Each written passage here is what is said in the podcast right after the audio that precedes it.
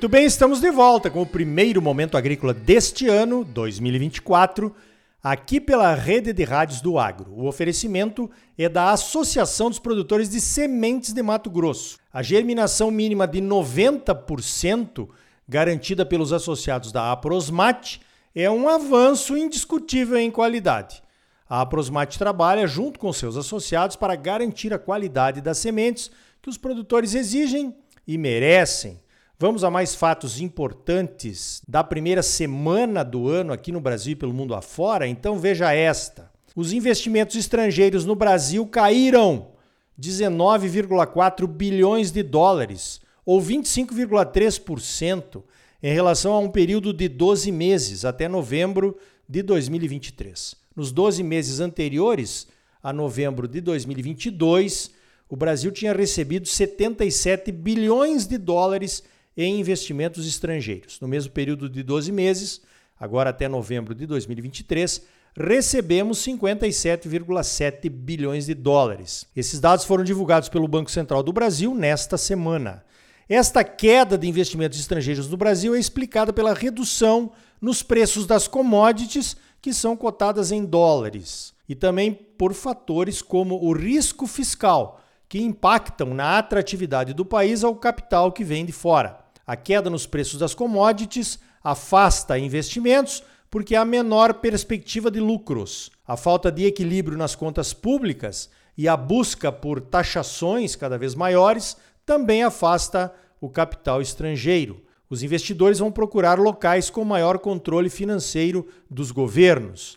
Além disso, a insegurança jurídica aumenta a desconfiança da certeza de rendimento ao capital estrangeiro. Essa análise é do Éder Bragança, que é especialista em avaliação de empresas para fusões e aquisições. Veja esta: o setor produtivo brasileiro, representado por quatro confederações, a nossa Confederação de Agricultura e Pecuária do Brasil, a CNA, a Confederação Nacional do Comércio, a Confederação Nacional da Indústria e a Confederação Nacional do Transporte publicaram uma nota a respeito de uma medida provisória que veio do governo federal e que aumenta a tributação. A MP 1202 foi publicada no finalzinho do ano e aumenta tributos para pelo menos 17 setores da economia, mesmo contra decisões já votadas pelo Congresso Nacional. A medida reonera as folhas de pagamentos das empresas e limita o uso dos créditos tributários, entre outras maldades. Essa questão da desoneração da folha de pagamento, que ajuda bastante a manter o nível de emprego no Brasil, já tinha sido discutida pelo Congresso Nacional.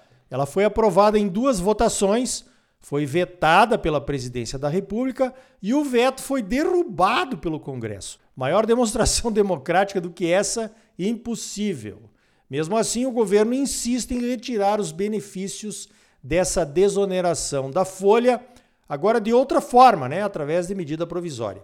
O problema todo é o equilíbrio das contas públicas. Num governo que gasta muito e não se fala em cortar despesas, uma arrecadação maior através da maior tributação é a única forma de equilibrar as contas. Interessante que, segundo dizem, muitos desses gastos do governo são gastos políticos, com a criação e recriação de cargos e ministérios para acomodar os partidos da base aliada e conseguir maioria no Congresso. Com a maioria no Congresso, o governo espera aprovar as suas pautas, é lógico. É o velho toma lá da cá que voltou com força total. Mas e agora? Os beneficiados vão votar contra o seu benfeitor? Tomaram lá, mas não vão dar cá, se você me entende? Então é bem oportuna essa nota do setor produtivo na defesa da população por menos impostos. Quem acaba pagando pelos aumentos de impostos sempre, você sabe, né? É a própria população. Veja esta: o Brasil pode assumir a terceira posição entre os maiores produtores mundiais de algodão agora em 2024. O CPE está projetando uma safra brasileira maior nesse ano, pois vai ter aumento de área em função do atraso no plantio da soja aqui em Mato Grosso. Com uma safra maior no Brasil, poderíamos ultrapassar os Estados Unidos e ocupar a terceira posição entre os maiores produtores mundiais. Os cinco maiores produtores de algodão do mundo em 2023 foram a Índia, que produziu 6 milhões e 600 mil toneladas, a China, que produziu 5 milhões e 600 mil toneladas, os Estados Unidos com 3 milhões 150 mil toneladas, o Brasil com 3 milhões e 60 mil toneladas e a Austrália com 1 milhão e 250 mil toneladas. Viu só? Estamos a apenas 90 mil toneladas atrás dos americanos. Bora fazer poeira para os gringos? Vamos lá! Veja esta: o excesso de chuvas afetou o plantio de arroz no Rio Grande do Sul, o estado maior produtor. Com uma oferta reduzida, os preços do arroz devem seguir firmes em 2024. Os produtores de arroz vêm sofrendo há vários anos com margens bem apertadas e até negativas. Esse foi um dos motivos do crescimento da área de soja sobre as várzeas arrozeiras gaúchas na metade sul do estado. Agora pode ser a hora de tirar o talo, como dizia o meu pai. Outro setor de produção que está comemorando preços melhores é o pessoal da laranja.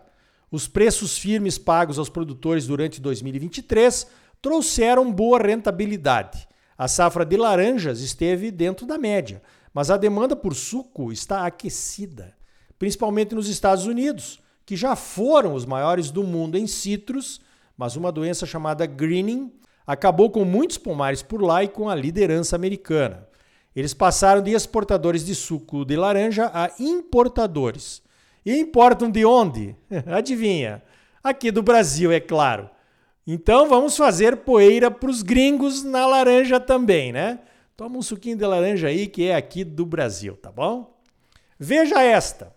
O Departamento de Economia Rural do Paraná, o DERAL, publicou no seu boletim de safra divulgado nesta semana que o plantio de milho de segunda safra do Paraná já começou. A região sul do estado é a primeira a plantar, pois consegue colher antes da chegada do frio intenso do inverno. A segunda safra de milho do Paraná pode produzir mais de 14 milhões de toneladas neste ano, de acordo com o DERAL. O milho tem se mostrado uma ótima alternativa para os produtores paranaenses em termos de lucratividade. Os paranaenses já plantaram 1 milhão e 600 mil hectares de milho de segunda safra, de um total previsto de 2 milhões e 400 mil hectares, 67%. Veja essa que vem lá da Europa. O aumento da população de lobos na Europa reacendeu tensões com a comunidade agrícola da União Europeia.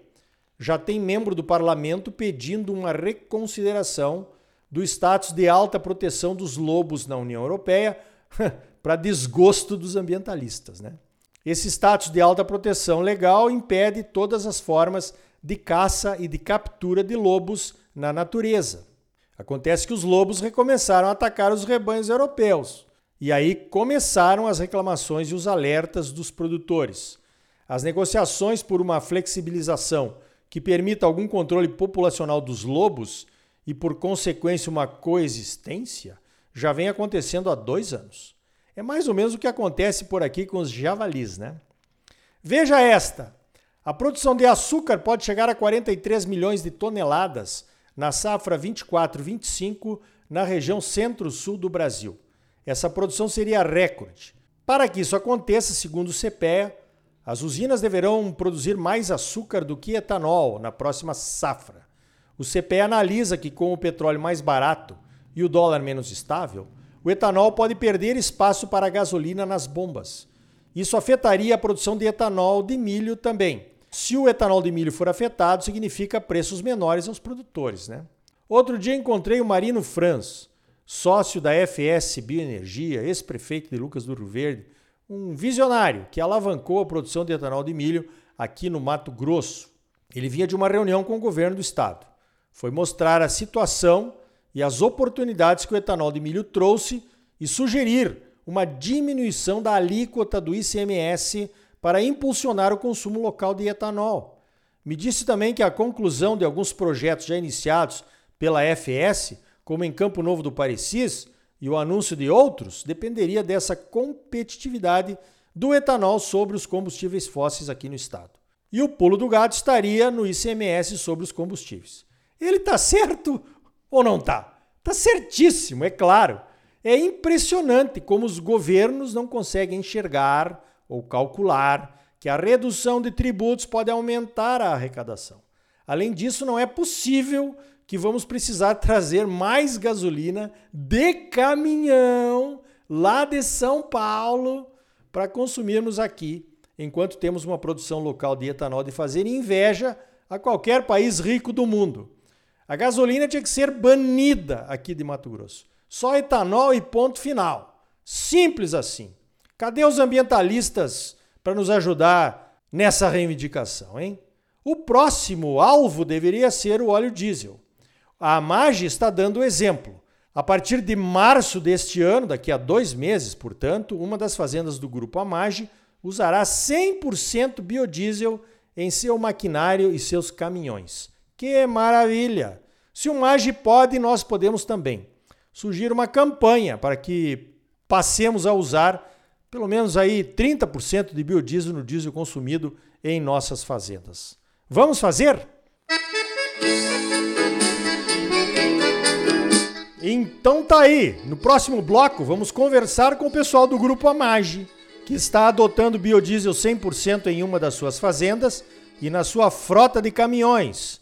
E ainda hoje, a senadora Tereza Cristina fala das conquistas do agro no Congresso em 2023 e dos desafios para 2024.